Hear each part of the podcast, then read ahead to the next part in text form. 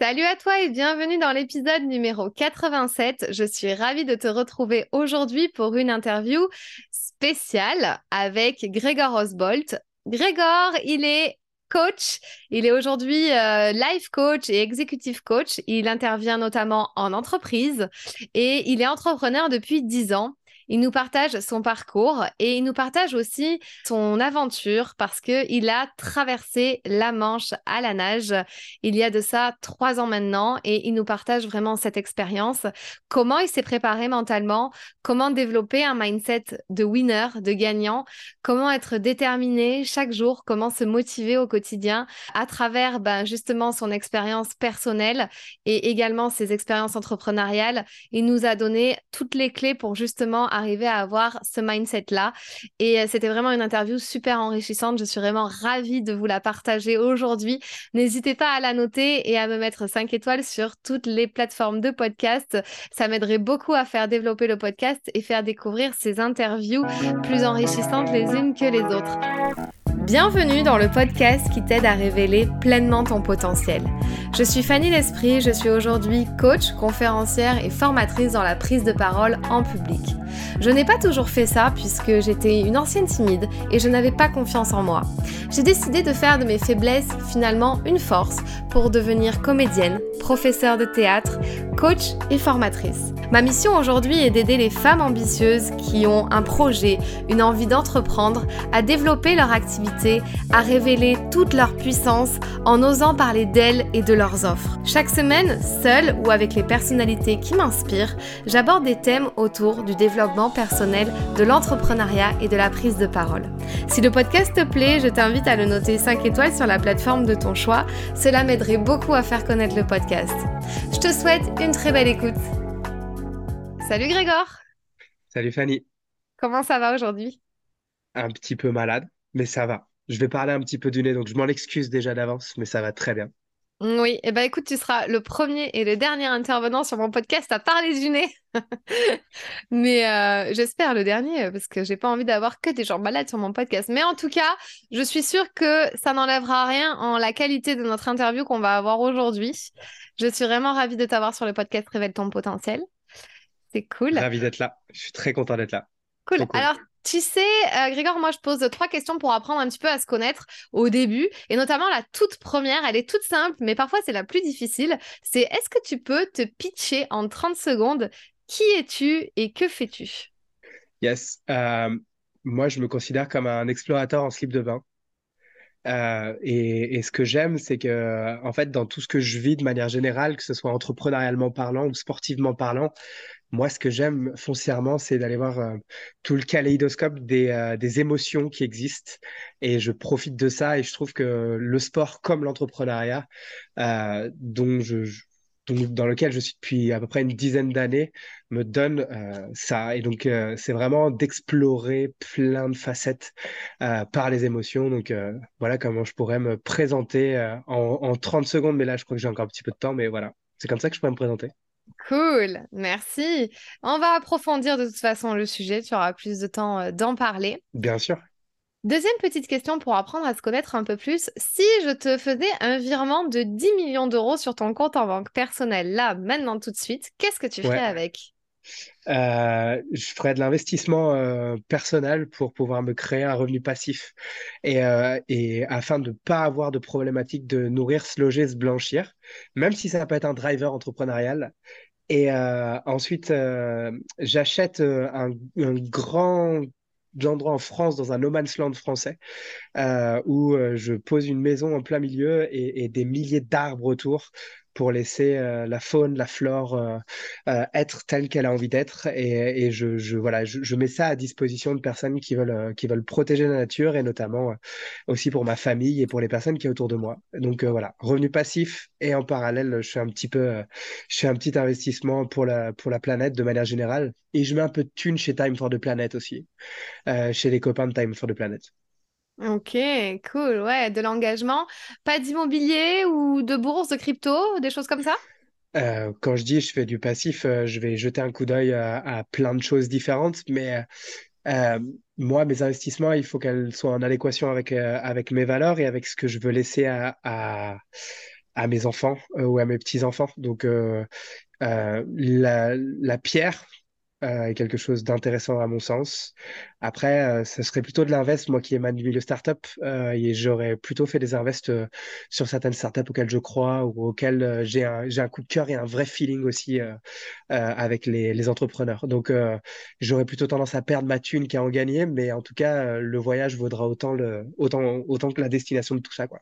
Hmm, mais on va y revenir sur ce sujet euh, des startups, en effet, parce que tu es aussi engagé euh, auprès de, jeunes porteurs de projets, donc ça, c'est cool. Euh, merci pour cette réponse. Et dernière question, est-ce qu'il y a des choses positives qui t'arrivent en ce moment dans ta vie, que ça soit personnel ou professionnel Ouais, grave, je viens me débarquer à Paris et ce qui est assez cool, c'est que quand tu expliques aux gens que, que tu connais personne, euh, bah, tu as plein de gens qui touchent plein de portes sur plein d'environnements, plein de milieux, plein d'endroits qui émanent pas que du milieu dans lequel je suis et que ce soit dans le milieu artistique. Euh, ou, et, ça, en fait, c'est super plaisant. Euh, donc, euh, ouais, il y a plein de belles choses qui s'ouvrent qui à moi en ce moment et, et ça, ça donne la patate. Cool. Alors, normalement, quand je dis choses positives, les gens me disent j'ai quitté Paris et je suis super contente. Alors, je rigole, je vais me faire taper sur les doigts sur ce podcast, mais c'était pour faire un peu une touche d'humour. Euh, mais cool, écoute, c'est ton choix parce que les opportunités, je pense, elles y sont là-bas et, euh, et, du coup, c'est chouette pour toi. On va en parler. Justement, moi, j'aimerais bien que tu me fasses un retour pour euh, bah, justement cette première question d'interview sur un flashback de, de ton parcours.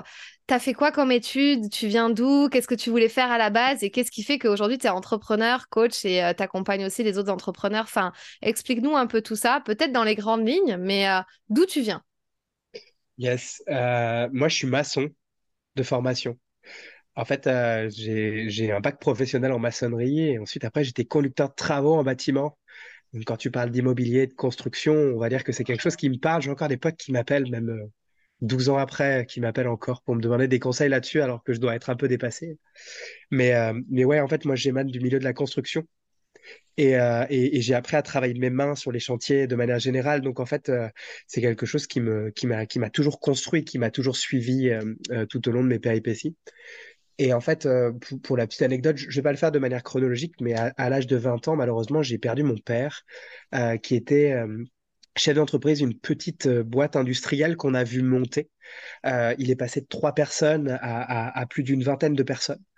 Et en fait, euh, quand on l'a perdu derrière, ça, ça a créé une très très grosse frustration en moi, puisque euh, à l'époque, euh, c'est ma sœur qui a repris, euh, qui a repris l'activité, cette activité-là, et, moi, ça m'a énormément frustré parce que je voulais mettre la main à la pâte, je voulais aller aider et je voulais aller faire alors que j'en avais pas les connaissances, le savoir, ni même les compétences, ce qui est normal à l'âge de 20 ans, mais, mais en fait, est née cette frustration-là de vouloir comprendre et analyser ce qu'était l'entrepreneuriat ou du moins développer une entreprise et une activité de manière générale. Donc, en fait, voici les, les deux deux choses qui m'ont vraiment euh, structuré et formé. Et, la troisième, euh, avant d'entreprendre, euh, c'est surtout que j'ai beaucoup voyagé, j'ai voyagé dans une dizaine de pays avec mon sac à dos et je me suis amusé à aller rencontrer plein de cultures différentes, plein de choses sans avoir de plan. Et tu vois, pour quelqu'un qui aujourd'hui euh, prône euh, les objectifs et, prône ce, besoin-là d'avoir quelque chose à viser, euh, ça a été vraiment quelque chose d'hyper intéressant pour moi de me laisser porter par les rencontres, par les personnes que j'avais en face de moi. Donc voilà, j'ai vraiment voyagé et, tout ça en payant mon voyage, en, faisant plein de petits boulots à droite à gauche. Donc j'ai fait plein de jobs qui vont de déménageur de piano à travailler dans des fermes d'huîtres perlières euh, j'ai été serveur et bartender dans des bars plus ou moins bizarres. Enfin voilà, je me suis vraiment amusé à, à faire plein de choses que je n'aurais pas fait de moi-même. Euh, pendant ce pendant cette partie-là. Et ensuite après il y a il y a, y a j'ai eu l'appel vraiment sur une idée personnelle. J'ai eu l'appel vraiment euh, d'entreprendre et, et, pour ça je me suis entouré pour le faire. Et, et c'est c'est de là est née ma première boîte et ça va faire maintenant euh, un peu moins d'une dizaine d'années que que je peux dire que je j'entreprends ou, ou on va dire que j'entreprends des choses qui me qui me font vibrer et qui me tiennent à cœur Hmm, cool, bien résumé. C'est marrant parce que depuis que moi aussi je suis entrepreneur, j'ai beaucoup voyagé aussi. En fait, j'ai l'impression de faire l'inverse. Tu sais, je vivais beaucoup le moment présent à l'époque. on réfléchissait pas avec nos voyages et tout ça. Et puis, euh, et puis maintenant, ben, on, pose des actions, mais on vit différemment le moment présent, je trouve. Ça n'a plus rien à voir en fait. Euh, maintenant, on pose des actions concrètes et euh, on a des objectifs hein, qui, nous, qui nous poussent. on va y revenir. Donc, du coup, quand tu dis je suis entrepreneur depuis 10 ans, Qu'est-ce que tu fais euh, concrètement? Euh, moi, j'aime la. Moi, contrairement à beaucoup de personnes, j'adore résoudre des problèmes et j'adore la feuille blanche.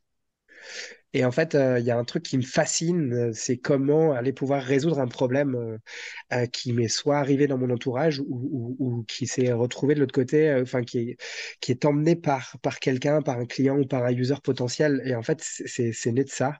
Et donc, là, aujourd'hui, présentement, moi, j'ai vraiment une boîte où je fais euh, la partie coaching en développement personnel avec des exécutives et des, sports de, à des sportifs de haut niveau. Mais pour moi, cette boîte-là a toujours été un side project. Euh, ça n'a pas été du tout quelque chose que je voulais faire et mettre en place euh, au départ. Et donc, je vais en revenir à, la toute première boîte que j'ai créée, qui était d'une problématique qui émanait de, de ma grand-mère. Elle était tombée dans son logement et je me suis demandé comment moi, maçon, conducteur de travaux, je pouvais adapter correctement le logement des seniors en situation de dépendance et, en fait, euh, j'ai développé un rêve qui était de monter le métier de care manager qui existait euh, en Angleterre. On a développé un diagnostic pour le compte des assureurs, des mutuelles et des caisses d'assurance de retraite, donc qui étaient mes clients, pour aménager les 2 millions de logements à l'époque. Donc c'était il y a une dizaine d'années. Il y avait 2 millions de logements adaptés aujourd'hui pour les besoins fondamentaux des seniors. Et nous, derrière, on avait développé tout un réseau de diagnostiqueurs. Donc c'était des pompiers, euh, des euh, des, des, anciennes infirmières et surtout beaucoup de personnes du service à la personne euh, qui allaient prendre un diagnostic et qui allaient trouver des solutions de valeur chez elles. Et donc, en fait, euh, moi, ce que j'aime, c'est de partir d'une feuille blanche et de me dire, OK, qu'est-ce que je sais faire? Qu'est-ce que j'aime faire? Et on peut parler du pitch sans aucun problème. Et ensuite, derrière, c'est comment on emmène le projet à bout. Au moins, on va aller tester et voir si ça fonctionne. Et donc, il y a un truc que j'aime particulièrement, c'est me prendre des portes et essayer de comprendre pourquoi euh, la personne n'achètera pas mon produit ou mon service. Parce que pour moi, c'est quelque chose de, euh, de, fondamental qui fait très très mal, qui entrepreneurialement parlant est très dur et qui humainement peut être très dur et identitaire. Mais, euh, mais je trouve que c'est là-dedans que tu vas aller essayer d'aller comprendre et d'analyser euh, euh, bah, ce, qui, ce que veut foncièrement la personne euh, qui va être ton, potentiellement ton futur client. Donc voilà, c'est vraiment la première boîte que j'ai montée. On a levé un peu d'argent, on a fait du love money autour de ça. Et, et, et c'est ma, ma, toute première expérience entrepreneuriale. J'avais quatre salariés avec lesquels je travaillais. vraiment, on était une petite famille et on a vraiment développé ce, ce, ce, sujet-là. Ce sujet-là. Donc, donc voilà pour mais cette boîte, elle existe toujours ou qu'est-ce que tu en as fait? Tu l'as revendue? Qu'est-ce qui s'est passé? Non, cette boîte n'existe plus. En fait, euh, une bonne idée et, une bonne idée et un feedback client ne veut pas dire qu'il va y avoir une boîte qui va, qui va aller derrière. On a gagné des prix entrepreneuriaux à plus savoir qu'en faire. Je savais même plus ouf, les prix. Euh, en fait, en fait le, pitch en tant que tel était excellent, l'idée était excellente. On avait rencontré beaucoup de clients, j'avais j'avais mis beaucoup de services à la personne, mais je me suis planté. Je me suis planté, c'est pas je suis en train de me fouetter, je me suis planté sur. En fait, il y a un truc que je n'ai pas vu venir sur ce projet-là, et au bout de trois ans, je regarde fondamentalement mes chiffres et je me dis mais il y a un truc qui marche pas. Et en fait. Euh, je me suis planté sur euh, un truc que je n'avais pas vu, qui était un truc assez philosophique, c'est que personne, personne ne veut parler de son vieillissement. Personne, personne n'a envie d'acheter des produits pour les vieux. Tout le monde te dit, oui, je ne sais pas quoi faire avec mes parents et mes grands-parents, je ne saurais pas quoi faire s'il se passe avec mes parents et mes grands-parents, mais tant que ça n'arrive pas, personne va aller faire du préventif et quand ça arrive, tu vas juste aller acheter du produit et tu vas pas aller, tu vas pas essayer d'optimiser ou d'aller trouver les meilleures solutions de valeur qui vont derrière. Tu vas aller prendre avec ce que tu connais, qui sont les montées escaliers, qui sont ces choses-là. Et en fait, je me suis planté sur, euh, sur, sur cette sensation client. En fait, je croyais, euh, je me sentais maître du monde à l'époque. Euh, je voulais vraiment tout cartonner. Tout le monde nous disait qu'il y avait un boulevard et que c'était incroyable. Mais, mais j'en ai appris quelques leçons. Euh, et, et, j'en ai plein de leçons sur cette, sur cette activité-là. Mais, euh, mais ça a été vraiment que personne ne voulait foncièrement acheter. Tout le monde était d'accord qu'il y avait un problème, mais personne ne voulait acheter. Et donc ça, ça a été vraiment une très belle, grosse leçon d'humilité. Hmm. Waouh, ok. Donc, là, si je récapitule, tu as eu cette première expérience entrepreneuriale, 4 ans, ça a Ouais, duré. ouais. Ça te prenait tout ton temps, quoi, clairement. Euh, si je vais parler en tant que coach, c'était mon identité. En fait, je vivais, je mangeais, je buvais euh, euh, cette structure. Et cette structure était moi. Il y avait que ça, il il y avait rien d'autre autour. En fait, j'ai aussi ce truc chez moi où quand je commence quelque chose, je fais des all-in avec tout ce que j'ai, euh, ce qui n'a pas été forcément quelque chose de, de très positif. Mm. Mais, euh, mais ce que je veux dire par là, c'est que euh, ouais, ouais, cette activité a, a, a duré, a, a duré quatre ans entre le démarrage de l'idée jusqu'à la liquidation totale du projet. Euh, euh, ça a duré quatre ans. Mais alors, attends, là, il y a un truc qui me fascine et je suis sûre que ça va intéresser euh, les gens euh, qui écoutent mon podcast parce que euh, 4 ans, c'est aussi la durée un petit peu, euh, voilà, des gens qui peuvent écouter mon podcast du moment où ils se sont lancés à aujourd'hui.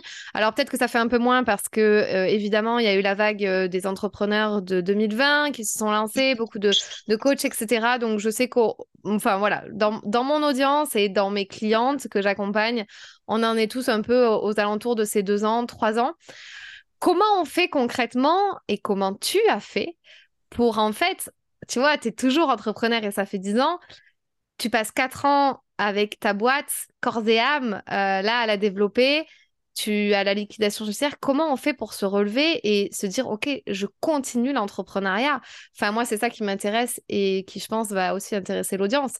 C'est euh, se dire euh, comment on fait pour euh, garder un mindset finalement, bah, de se dire, voilà, c'est pas grave, je m'arrête pas sur ça et je continue.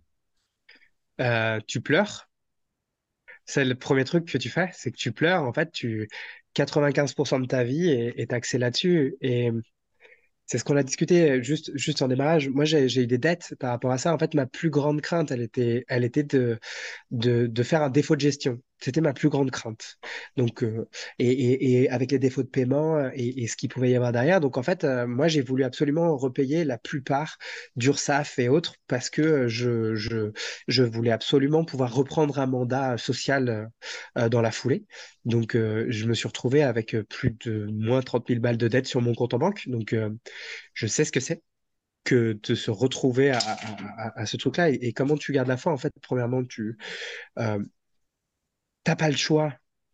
Enfin, quand tu es en slip sur ton canapé en train de pleurer, mais que t'as pas une thune et que tu peux pas bouffer, euh, en fait, à un moment donné, il faut te relever et aller bouffer, quoi.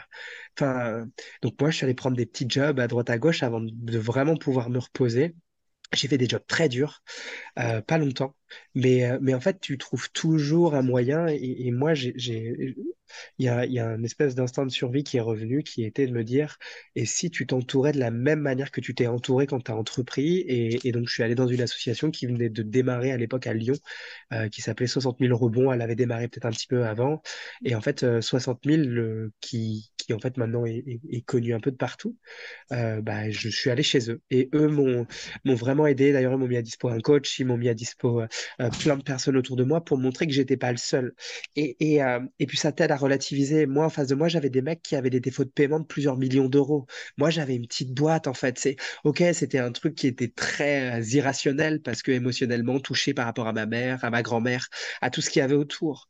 Mais, euh, mais euh, c'était plutôt le bonhomme qu'il fallait réparer. Donc euh, là, je suis allé regarder en face et à un moment donné, il faut prendre tes responsabilités et voir où là tu as eu faux. Et là où, où, où ça n'a pas, été bon et, où là, tu vas pouvoir aller recranter, retaméliorer euh, et autres. Et donc, euh, petit à petit, tu reprends, tu reprends pied. Et, euh, et moi, j'ai repris pied en redémarrant une boîte avec plusieurs euh, cofondateurs sur, euh, sur le traitement de la data et la big data des véhicules de société. Je vais t'enlever ça tout de suite. C'est comment faire baisser le coût d'une flotte de véhicules comme, euh, comme un groupe comme la SNCF qui a plusieurs millions d'euros de budget pour euh, faire, euh, faire euh, grandir une flotte, euh, enfin pas faire grandir, mais entretenir, pardon, une flotte de véhicules. Et nous, on avait développé euh, une techno autour de ça, euh, qui avait été repérée par Michelin et, et qui avait mis de l'argent sur la table. Et donc moi, je suis parti, euh, je suis parti avec eux pour aller développer une autre, euh, une autre boîte et une autre activité dans d'autres conditions, avec, euh, avec d'autres, d'autres choses de manière générale. Donc en fait, tu t'avances. De toute façon, quand tu as envie de manger, tu as envie de manger. hein. Ouais, mais je veux dire, euh, ma question parlait, euh, était aussi tournée beaucoup sur l'entrepreneuriat, du genre, comment on fait pour garder cette flamme quand même en se disant bah non bah en fait s'il faut c'est pas fait pour moi j'ai passé quatre ans cette, cette boîte elle a pas marché bah tant pis je vais rester salarié toute ma vie. Tu vois ça peut être des pensées qu'on pourrait euh, qu'on pourrait avoir ces pensées, elles sont restées. Pour te dire, euh, le jour où j'ai récupéré un, tout petit job, le jour où je suis arrivé là, la première pensée que j'avais qui est arrivée, qui était, Grégor, tu n'imagines pas le nombre de personnes qui ont entrepris peut-être une fois et qui se retrouvent à faire ce job pendant 20 ans. Est-ce que c'est ce que tu as envie de faire? Et en fait, euh, il y a un truc d'ego, il y a un truc derrière qui est venu vers moi en disant, mais non, c'est pas toi. Mais toi, tu as besoin de manger, tu as besoin, tu vas donner ton meilleur, tu vas monter avec les autres équipes, tu vas te marrer, tu vas... En plus, j'étais allé faire un petit job vraiment hyper léger, donc euh, c'était génial. Et ensuite, ça m'a remis le prêt à l'étrier, puis je suis allé revoir, et puis j'ai commencé à réactiver mon réseau, et puis bah, voilà. Et en fait, c'est comme ça que c'est monté. Moi, je, par contre, je, je, crois pas à cette histoire de, de, flamme. La flamme va aller, des fois, elle va être toute petite, des fois, elle va être hyper grande, des fois. Et en fait, euh, je pense que l'acte d'entreprendre, c'est être en, capacité, en fait, euh, d'entretenir cette flamme et d'accepter que des fois, elle est toute petite. Et, moi, je ne crois pas au tout entrepreneuriat ou au tout salariat. Il y a, plein de, passerelles qui existent, même si moi, j'ai tout, de suite voulu réentreprendre. Mais, mais en fait, euh, ça, ça c'est pour travailler avec des intrapreneurs aujourd'hui, avoir monté des programmes d'intrapreneuriat. Je te garantis que les mecs qui intraprennent au sein de gros groupes sont 100 fois plus excellents que si tu les mettais derrière leur PC à démarrer tout seul derrière une feuille blanche. Et donc, en fait, euh, voilà, c'est comment tu, tu, prends cette petite flamme et tu la gardes et, et, tu la protèges à des moments donnés où tu es down. Et ensuite, après, tu la fais grandir euh, quand tu es sur des projets qui commencent à, à toucher de plus en plus ta, ta foi et ta passion, quoi. Hmm, cool. Là, on sent le, coach qui est en train de, parler, le mentor un peu, euh, qui est en train de parler, c'est, chouette. Et alors, du coup, comment t'en es arrivé justement à ce monde-là, plus ou moins du coaching, de la PNL, euh, de, de toutes ces choses-là? Moi, moi comme, comme je vous l'expliquais, l'un des sujets, euh, des sujets marquants de ma vie, ça a été la perte de mon père à l'âge de 20 ans. Et en fait, j'ai eu énormément de tristesse et que j'ai pas su quoi en faire. Et donc, euh, comme beaucoup, je me suis réfugié dans plein de choses, dans l'alcool, dans les clopes. Euh, je me suis réfugié dans les sorties. Je me suis réfugié dans les séries. Je me suis réfugié dans plein de trucs. Et en fait, je je, je creusais step by step ma tombe, en fait, tout simplement.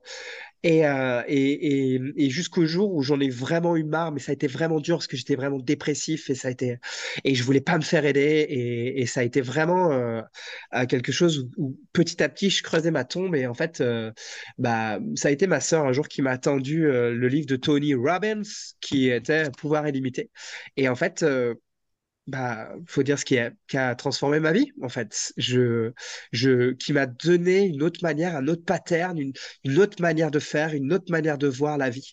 Euh, et, et, et, notamment chez Tony, dans ce livre, il y, a, un exercice que je trouve incroyable où il te demande de prendre des feuilles et il te dit, euh, d'écrire ce que, tu rêverais de faire ou est-ce que tu rêverais de réaliser tout ça. Et en fait, euh, bah, ce truc-là, euh, moi, m'a énormément servi parce qu'en fait, ça m'a donné la possibilité de voir autre chose euh, que, que la vie euh, et le désert, que soit psychique, émotionnel, qui était très horrible pour moi. Et donc, en fait, c'est comme ça que, que je suis rentré dedans. Et puis, j'ai testé des milliers, des milliers et des milliers de choses pour moi, pour, pour ma santé. Donc, euh, j'ai arrêté totalement de fumer. Je bois plus du tout d'alcool depuis énormément de temps.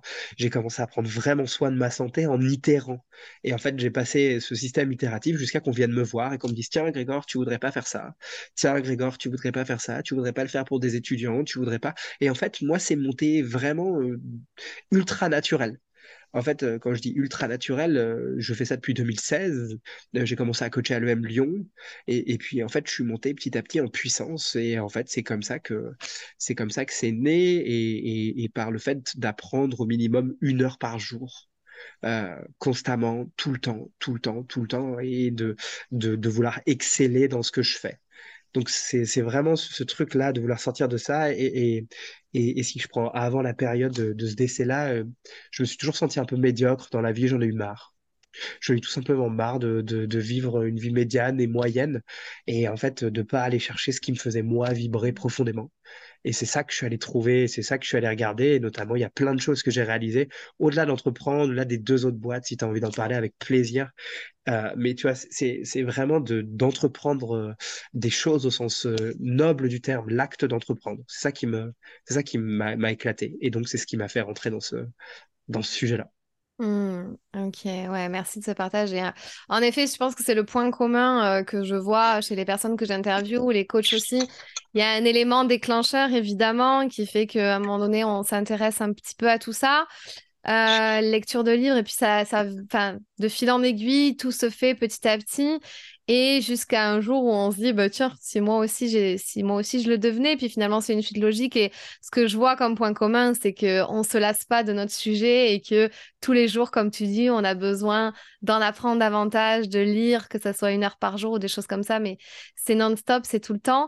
Et du coup, euh, justement, bah, euh, comme tu le disais, tu t'es aussi développé personnellement et je voudrais qu'on parle ben, de de ce, euh, de ce pourquoi euh, je t'ai aussi invité sur ce podcast, pas non seulement entrepreneuriat, mais comment on développe euh, ce mindset, ben, on va dire, pas de gagnant, mais je lâche rien. Et notamment, je voudrais parler de la traversée de la Manche que, tu as fait. Alors juste euh, pour remettre dans le contexte, euh, Grégor et moi, on s'est rencontrés à la retraite de Marie Zolé en septembre 2022. Et du coup, Grégor était l'un des coachs qui devait nous faire baigner dans l'eau froide le matin à 7h du mat. Bon, finalement, l'eau n'était pas si froide que ça, donc ça allait parce qu'on était au mois de septembre et qu'il faisait encore chaud. Mais bon, quand même, ça a été un exercice euh, où on a eu toute une préparation en amont. Et du coup, euh, Grégor nous a euh, vraiment coaché et préparé en amont et nous a aussi raconté son histoire. Donc, est-ce que tu peux nous la partager ici? Euh, Yes. parmi les réalisations et parmi cette fameuse liste dont je parlais, émanant de Tony Robbins, il y avait l'entrepreneuriat. Il y avait le deuxième, c'était toute la partie intellectuelle. Donc, je me suis mis à relire. J'ai lu tout Zola, j'ai lu euh, plein de choses différentes, en fait, à vraiment me réouvrir. Et la troisième, c'était la partie sportive, celle dont on va parler maintenant. Euh, ouais, je, suis nageur. Euh, en fait, euh, c'est pour ça que je disais explorateur en slip de bain. Je suis nageur d'ultra distance. Alors, l'ultra distance, pour moi, c'est en dessous de 5 km, voire 7, ça m'intéresse pas. Euh, ce qui m'amuse, c'est pouvoir aller d'un point A à un point B. Donc, quand je vois un lac, moi, l'objectif, c'est d'aller de l'autre côté. Et ça me fait, ça me fait toujours marrer. Et en 2019, je suis devenu le fameux troisième français à avoir traversé la Manche euh, à la nage, muni de mon slip de bain, d'un bonnet de bain et d'une paire de lunettes. Euh, et donc, donc j'ai eu un très, très gros travail préparatoire avant tout ça pour pouvoir me permettre, ne serait-ce que d'avoir un bateau et, pour pouvoir me permettre de prétendre à ça si tu me laisses une minute, je vais, je vais contextualiser ce qu'est la traversée de la Manche à la nage. Euh, c'est considéré comme l'Everest euh, de la natation en eau libre. Everest parce qu'il y a moins de gens qui ont réussi la Manche euh, par rapport à l'Everest et c'est surtout la plus difficile. Difficile pour trois raisons. La première, c'est la distance. On est à 3,7 km selon la police et selon les manifestants, avec les courants, on peut monter jusqu'à 40, 50 et il y en a même qui sont montés jusqu'à 60. Donc, on peut facilement doubler le nombre de kilométrages. Donc, les courants, sachant que vous avez un courant de face quand vous arrivez euh, en France. Donc, euh, c'est une très grosse difficulté, ce qui emmène qu'il y a 85% euh, de taux d'échec. Donc c'est pas pas anecdotique. Le deuxième c'est le froid. Il faut nager dans une eau pour moi à l'époque médian à, de l'ordre de 16 degrés avec des plaques qui vont aller descendre jusqu'à 10. Donc c'est d'apprendre à gérer la, d'avoir une grosse gestion du froid de manière générale. Et ensuite la troisième c'est apprendre à gérer ses peurs, nager la nuit, nager dans des conditions de tempête, euh, nager dans des conditions météorologiques qui sont pas à la piscine, quoi. C'est vraiment des, des, conditions euh, qui peuvent être euh, vraiment ultra challengeantes. Et donc, en fait, ces trois conditions réunissaient mon envie de pouvoir aller toucher à l'extraordinaire. Et mon extraordinaire, pas ceux des autres, mon extraordinaire, j'avais envie de réaliser un truc qui, qui en fait, me, me connectait à, à, tout ça et de vivre tout le voyage à nous. Donc, voilà ce qu'elle a traversé de la Manche à la nage et comment tu construis euh, un mindset comme ça. Euh, déjà, c'est d'être hyper clair sur ce que tu as envie de faire euh, et comment tu as envie de le faire. Ça, c'est ça, c'est ça, c'est un truc fondamental. Quand je dis hyper clair, ça veut dire que c'est déjà de se focuser sur combien de temps on va déléguer et quelle est notre perte acceptable pour aller à la réalisation de cet objectif. Moi, ma perte acceptable, elle était simple. Elle ne devait pas prendre plus de 35% de ma vie parce que je voulais pas que ça devienne mon identité, mais 35% de ma vie parce que vous allez voir le nombre de kilomètres, mais ça demande quand même un sacré taux d'engagement. Le deuxième, c'est que ça ne nuisait pas à ma relation de l'époque. Donc s'il y avait le moindre risque euh, ou, que ça puisse nuire à ma relation, j'arrêtais. Euh, et vraiment, le, troisième perte acceptable, c'est bien sûr ma vie, euh, parce qu'on ne reste pas 14 heures dans une eau à 16 degrés euh, sans avoir s'être préparé et sans des, risques d'hypothermie. Malheureusement, il y a eu des, décès. c'est vraiment une épreuve qui est, vraiment très éprouvante physiquement et physiologiquement, et même mentalement. Et donc, voilà, c'est déjà accepter cette peur, accepter ça. Et enfin, euh, et ensuite, euh, le, truc vraiment, moi, qui m'a vraiment marqué, c'est la puissance de la répétition quotidienne. En fait, et tu parlais de rentrer dans de l'eau froide, tout le monde peut rentrer dans de l'eau froide. Tout le monde. Je, je, j'emmène des groupes nager dans des eaux entre 0 à 5 degrés. Euh, tu restes pas longtemps, mais, mais tu y restes et tu sors. Par contre, le, le truc le plus difficile à faire, c'est de pouvoir le répéter tous les jours et parce que tu sais ce qui va t'arriver le matin. Et donc, tu as un gros travail de préparation à faire dès le matin pour pouvoir encaisser la charge et le volume de travail qu'il va y avoir derrière. Et donc, pour construire ça, moi, j'ai, développé une, stratégie qui est de me connecter à, à, la gratitude de pouvoir aller à la réalisation de cet objectif. Et j'ai passé mon temps à me connecter, à me voir sur la plage en levant les mains et en, en y mettant une grosse énergie émotionnelle dessus. Et dès que j'arrivais dans quelque chose de très très dur, je me reconnectais à cette image. Et en fait, on en vient à la balance de pain and pleasure, de plaisir et de douleur. Et en fait, de se connecter au plaisir à moyen long terme que ça va être de pouvoir réaliser ça. Et, ça, pour moi, ça a été vraiment un game changer parce qu'en fait, ça m'a permis euh, de ne pas subir de manière quasi constante mes entraînements. Et je vous garantis que j'ai pas eu envie d'y aller tous les hivers et tout le temps, parce que ça m'a pris quand même 1300 km d'entraînement en une année. Donc euh, ça revient, je nage 3,5 km heure, donc ça m'a quand même demandé une très très grosse euh, partie de mon temps dans des conditions météorologiques euh, totalement différentes, en conditions de tempête et dans plein d'endroits. Donc ça vraiment, c'est un point vraiment hyper fort. Et le deuxième, c'est vraiment, vraiment de donner le meilleur de moi chaque jour ça peut paraître très trivial ce que je suis en train de dire, mais par exemple, j'ai pris 200 bains froids à 10 degrés pendant 30 minutes euh, pendant une année consécutive. Et donc, en fait, ce, mécanisme d'entraînement-là, je me posais tous les jours la question de savoir comment je peux l'améliorer, comment je peux rester plus longtemps, qu'est-ce qui me permettrait de pouvoir pousser mon corps à pouvoir prendre un cran complémentaire, un cran complémentaire, un cran complémentaire. Et en fait, c'est ce mécanisme-là qui m'a permis, et j'ai quand même mis huit mois avant de me dire que je pouvais, que je me donnais le droit de le faire. Et, donc, ça veut juste dire que pendant ces huit mois, j'ai dû dealer tous les jours avec moi-même et négocier tous les jours avec moi-même pour apprendre à monter petit à petit en, puissance euh, sur, euh, sur cette phase d'entraînement. Donc ça, ça a été vraiment quelque chose d'hyper euh, d'hyper fort sur la préparation mentale. Quoi. Ouais, waouh. Donc il y a eu la préparation physique et mentale qui ont été combinées, si j'entends bien. Et hum, alors après, du coup, le jour J, parce que là, tu, tout à l'heure, tu as dit euh, quand on arrive en France, donc ça veut dire que tu es parti d'Angleterre, c'est ça? Ouais, je suis parti à 2h06 euh, de Folkestone et je suis arrivé donc des White Cliff et je suis arrivé à, à 16h à 17h01 avec le décalage horaire à 17h01 euh, sur les côtes sur les côtes françaises, ouais. Ok. Et donc ça et ça c'était il y a combien de temps? C'était en 2019. Ok. Et euh, donc, du coup, comment ça s'est passé ce jour J Alors, euh, tu as été suivi Il y avait, il y avait ouais, je pense que tu avais. Est-ce que tu avais prévenu la presse? Comment tu avais fait pour. Euh?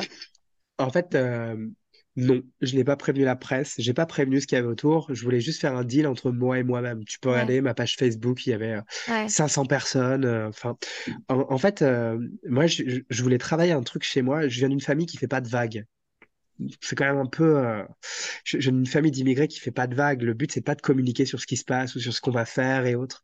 Et en fait, euh, euh, j'avais ce besoin assez fort de, pouvoir aller aller aller voir si physiquement j'étais en capacité de le faire. Et, et en fait, j'ai enlevé tout ce qui pouvait me mettre la pression ou tout ce qui pouvait être une pression, une fausse pression autour de moi. Et donc, en fait, euh, typiquement, c'est pas des choses. Après, j'ai fait de la presse. Après, on a discuté. Forcément, les gens parlent autour. Et au bout d'un moment, euh, il y, a eu des choses. J'ai fait beaucoup de podcasts. J'ai beaucoup parlé de, cet, événement. J'en ai fait des TEDx et, et j'ai fait plein de conférences en entreprise. Et j'ai beaucoup de rapports avec ça. Et j'adore. Mais par contre, moi, j'étais pas du tout dans ce truc de devoir communiquer. J'étais plutôt dans ce truc de, OK, tu vas quand même tenter un truc extraordinaire où il y a 85% de de, chances que ça se plante. Le seul truc que tu vas faire, tu vas communiquer avec des gens qui croient fondamentalement en ça et qui vont se mettre au service du projet et avec lesquels tu vas prendre un plaisir infini. Et en fait, c'était un trip perso.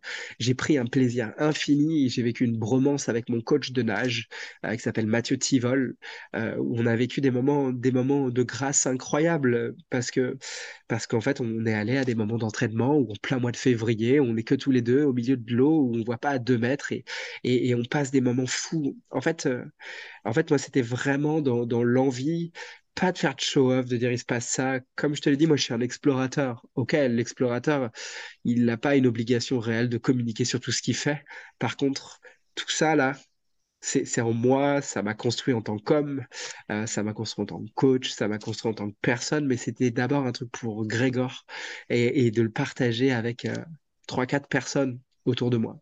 Ça, c'était vraiment euh, quelque chose qui était très fort et, sur lequel je regrette pas du tout d'avoir d'avoir fait. Et du coup, donc, euh, sur ces... donc tu as mis 14 heures finalement, c'est ça? Ouais, ça m'a pris 14 heures et une minute. 14 heures. Et... dans ces 14 heures-là, alors, comment ça s'est passé? Est-ce qu'il y a eu un moment donné où ça a été plus compliqué? Et comment tu as fait pour, euh, bah, pour finir ou pour, euh, je sais pas comment tu appelles ça, mais pour terminer? Est-ce que est-ce qu'il y a eu un moment donné où je suppose il y avait peut-être un bateau qui te suivait, tu t'es dit ça y est, j'abandonne, je, je remonte dessus ou moi, j'ai monté un, protocole d'ailleurs que je réutilise tous les matins, euh, qui est mon, mon, mini miracle morning personnel qui mélange respiration, euh, qui mélange euh, gratitude, qui mélange montée en, en énergie, que je réutilise encore beaucoup. En fait, quand tu me vois sur le bateau, je suis une machine de guerre. Personne ne peut m'arrêter. En fait, ce que je veux dire par là, c'est qu'est-ce que concrètement, qu'est-ce que 42 bornes face à 1300 km d'entraînement? Qu'est-ce que 42 km face à 1300 km d'entraînement? En fait, j'ai tout fait pour, pour, pour désémotionner ce, rendez-vous. Et d'ailleurs, euh, mon coach me voit après ma préparation ma préparation mentale, je me pose, je suis avant de monter sur le bateau, je suis dans une concentration maximum. En fait, y moi, je me suis préparé à me dire qu'il n'y a que deux personnes qui peuvent m'arrêter, l'officiel qui est sur le bateau, ou mon coach qui voit que je suis en état d'hypothermie et qu'il faut absolument s'arrêter. C'est les deux seules personnes qui peuvent m'arrêter. On a enlevé tous les parasites externes, on a, on a enlevé, en fait, on a, on a sécurisé que ce soit les rationnements, l'alimentation, tout ce qui pouvait y avoir autour. Tout était pas millimétré parce que je fonctionne pas du tout comme ça, mais, mais, mais, tout était là pour, on avait réuni et aligné les conditions pour pouvoir le faire. Donc, euh, j'ai même prié pour que la manche me laisse passer, j'ai fait de la méditation devant, je, je, je, en fait, euh, voilà, pour moi, il y avait un côté très spirituel aussi là-dedans et j'ai fait, on va dire, une méditation plus ou moins longue pendant 14 heures, quoi. Et ouais. Et seul face à toi-même. Et du coup, euh, c'était à quelle période? C'était au mois d'août. Donc, euh, j'avais aussi. Euh, on en vient aussi, il faut être smart. Moi, j'ai étudié. J'ai étudié, en fait, et j'ai regardé les chiffres, à quel moment il y avait les meilleurs temps de passage ou les taux de passage qui existaient? Avant de me dire, je vais faire comme ça, il va se passer ci, il va se passer ça. Non, j'ai vraiment étudié. Pas millimétré, j'ai étudié. Et en fait, c'est ce qui m'a permis, euh, c'est ce qui m'a vraiment permis de pouvoir, euh, de, pouvoir euh, trouver la bonne fenêtre de tir et, et avec, avec les bonnes conditions météorologiques. Mais sache, quand j'ai démarré le matin, moi, il y avait 1m40 de vagues. La nuit, il était 2h du matin, il faisait nuit noire. Il y avait à peu près 1m40 de vagues toutes les 4 secondes. Tu prends des vagues dans la gueule euh, et t'en bouffes pendant 4 heures. Donc euh, là, tu apprends euh, l'humilité, tu apprends, à te laisser glisser, tu apprends à, ne pas t'énerver, tu apprends en fait vraiment à gérer ce truc. Et, en fait, la performance, elle, elle, vient par des moments juste de laisser faire et de lâcher prise. Et, et moi, ma concentration sur ces moments-là, c'était juste de respirer. En fait, je m'en foutais de ce qui se passait autour. Respire, tourne les bras, avance, tant que tu avances, tout va bien Mm. C'était vraiment, euh, c'était, c'était vraiment ce truc-là. Et, et on parle de mindset et ça, ça se construit au quotidien. C'est, c'est, c'est, juste de, de, avant de se coucher, moi, tous les soirs, je me dis, OK, qu'est-ce que tu as bien fait? Qu'est-ce que tu peux améliorer? Qu'est-ce que tu as bien fait? Qu'est-ce que tu peux améliorer? Et, et c'est dans cette quête perpétuelle de feedback que j'ai demandé aussi à mon équipe autour de moi pour pouvoir me donner la possibilité de pouvoir progresser rapidement et surtout de m'entourer de gens plus smart que moi. Il y a les gens qui sont venus autour de moi sont des gens qui connaissaient et qui maîtrisaient ça. Et donc en fait, qui sont mmh. allés me donner leur savoir et leurs compétences. Par contre, j'ai validé un truc, c'est qu'ils n'allaient pas faire un copier-coller avec moi. C'est qu'ils allaient suradapter à qui j'étais et, suradapter le discours et surtout qu'on passe du temps ensemble et qu'on se marre quoi. À quoi pourquoi se voilà, pourquoi s'embêter à faire un truc comme ça si tu te marres pas et si tu vas pas si tu vas pas prendre du plaisir même si j'ai eu des entraînements qui ont été euh, très costauds, très très costauds. Wow, ok. Cool. Bah, merci beaucoup pour ce partage euh, en tout cas euh, et bravo Bravo aussi, j'ai envie de te dire, même si ça fait maintenant trois ans et que tu as reçu plein de félicitations, mais c'est toujours, euh, toujours bien. Voilà, franchement, bravo. C'est remarquable. Et si tu avais trois conseils ou quatre, ce que j'ai l'impression que tu as plus ou moins dit, mais qui récapitulent euh, tout ce que tu viens de dire depuis le début par rapport euh, au mindset, etc., en plus d'une préparation physique quand on veut faire quelque chose comme ça, un exploit ou voilà, au niveau physique, mais ce qui peut s'appliquer aussi très bien dans l'entrepreneuriat. Tu as parlé de visualiser, tu as parlé de méditer, tu as parlé euh, de respirer. Là, tu viens de parler de tous les soirs, tu fais ça. Si tu devais récapituler finalement un peu tout ce que tu as dit dans ce podcast en 3-4 conseils, qu'est-ce que tu dirais? Moi, je vais commencer par un truc que j'ai pas dit, mais en fait, il euh, faut faire attention à la hype. faut faire attention à la hype de euh, il y a ça, faut faire ça, il se passe ça, comme tout le monde veut faire un, comme tout le monde veut faire un marathon, comme tout le monde veut faire ça. En fait, euh, en fait, ce que je veux dire par là, c'est que euh, tu, tu m'as posé la question tout à l'heure euh, sur la partie maçonnerie et sur la partie bâtiment. Moi, j'ai adoré faire du, faire du bâtiment, mais c'était pas fait pour moi. En fait, à un moment, la responsabilité, c'est d'aller voir ce qui nous plaît mmh. réellement. Moi, la manche, c'est un truc qui me faisait vibrer, en fait. Tu pouvais me dire ce que tu veux. Le coaching, c'est un truc qui me fait vibrer. En fait, je, je ne fais plus de trucs qui me font plus vibrer, en fait. Je, je, ne peux plus le faire. Je l'ai, je l'ai pas trop fait. Je le referai s'il y a vraiment un besoin imminent. Mais, mais voilà, ça, c'est quelque chose d'hyper, euh, d'hyper important. Donc, un, faire attention à, à la hype de ça. Et, c'est ce qu'on voit beaucoup aussi en coaching de manière générale. C'est que comme on a beaucoup été aidé, ça nous a beaucoup poussé, on trouve ça incroyable, on a envie d'aider les gens et bien sûr que c'est le plus beau métier du monde et qui est incroyable. Moi, j'adore. Sauf que est-ce que c'est réellement fait pour nous? Est-ce que c'est ce qui nous fait vibrer? Est-ce que dans 40 ans, dans 50 ans, ou est-ce que tu as envie de laisser un legacy autour de ça? Donc, euh, ça, c'est, vraiment le premier conseil. Et donc la question, elle est, est-ce que tu as envie de laisser un legacy de ce que tu veux faire? Moi, la manche en était un, moi, le coaching en est un, euh, moi, dans mes un. Enfin, voilà.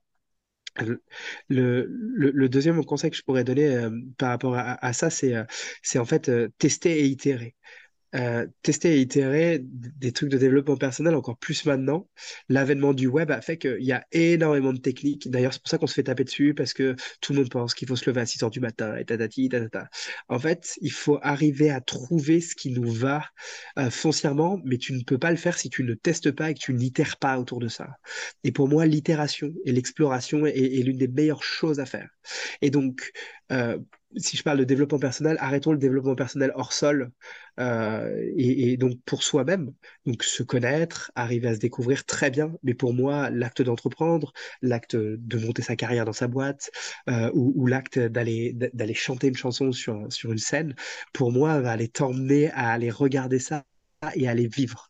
On peut écrire tout le système de valeurs que tu veux, si tu ne vas pas le vivre en direct, tu ne seras jamais. Donc pour moi, le deuxième truc, c'est vraiment ça. Euh, et le, et le troisième conseil que je peux, je peux donner par rapport à ça, c'est que moi, j'aurais voulu pouvoir me mettre beaucoup plus tôt euh, dans cette dynamique. Vraiment de me dire, OK, j'ai envie de tester ça, j'ai envie de traverser la mort, j'ai envie de développer des trucs comme ça. Mais en fait, il faut embrasser aussi son passé.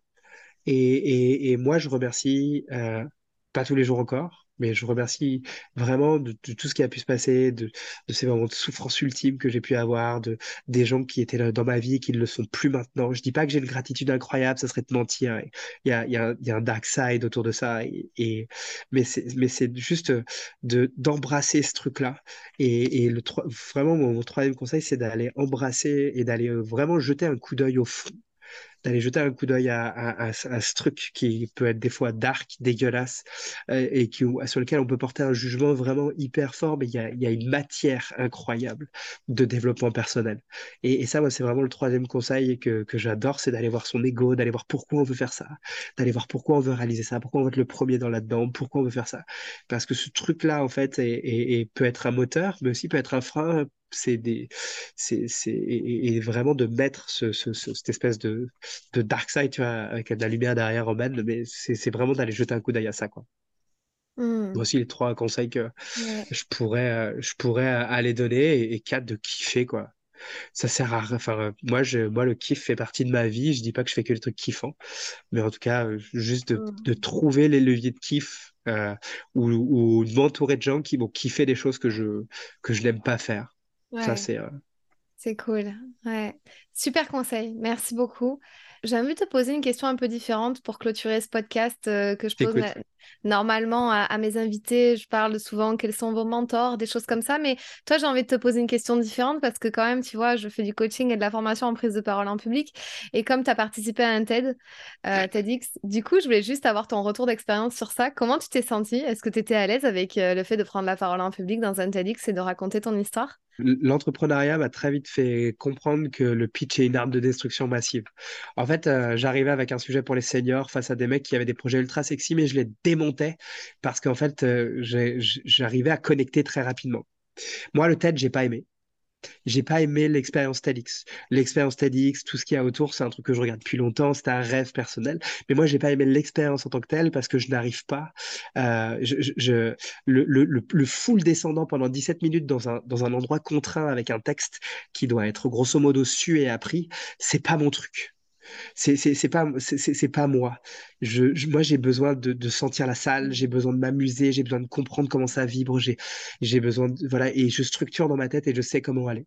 C'est une très belle expérience, vraiment. C'était une très très belle expérience. J'en ai même fait deux.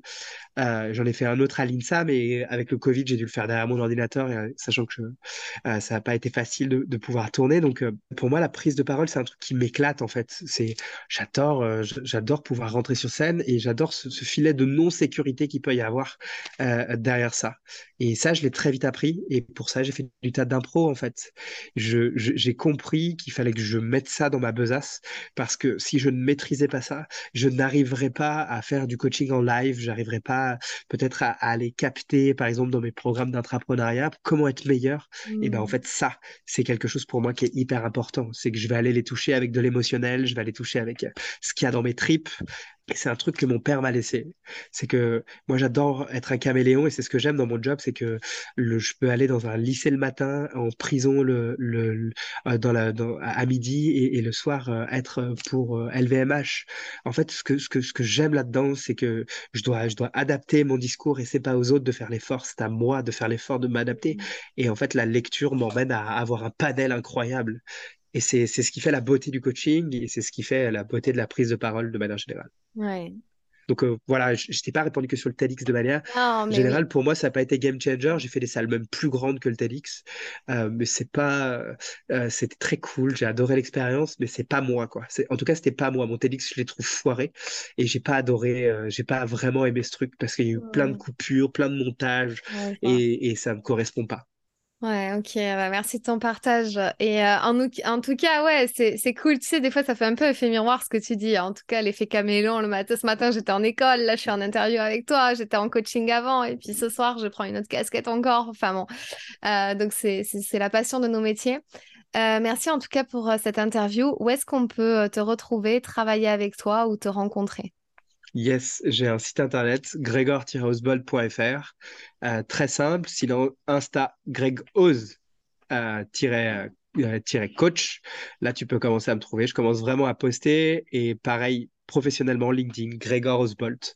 C'est là où tu peux me, tu peux me trouver. Envoyez-moi des messages, venez partager c'est quoi votre manche à vous, c'est quoi qui vous fait vibrer? En fait, voilà, euh, je pense que la vie est faite pour ça, c'est pour aller vibrer sur des trucs qui nous font kiffer grave. Donc, euh, donc, euh, donc voilà, c'est là où tu peux me retrouver.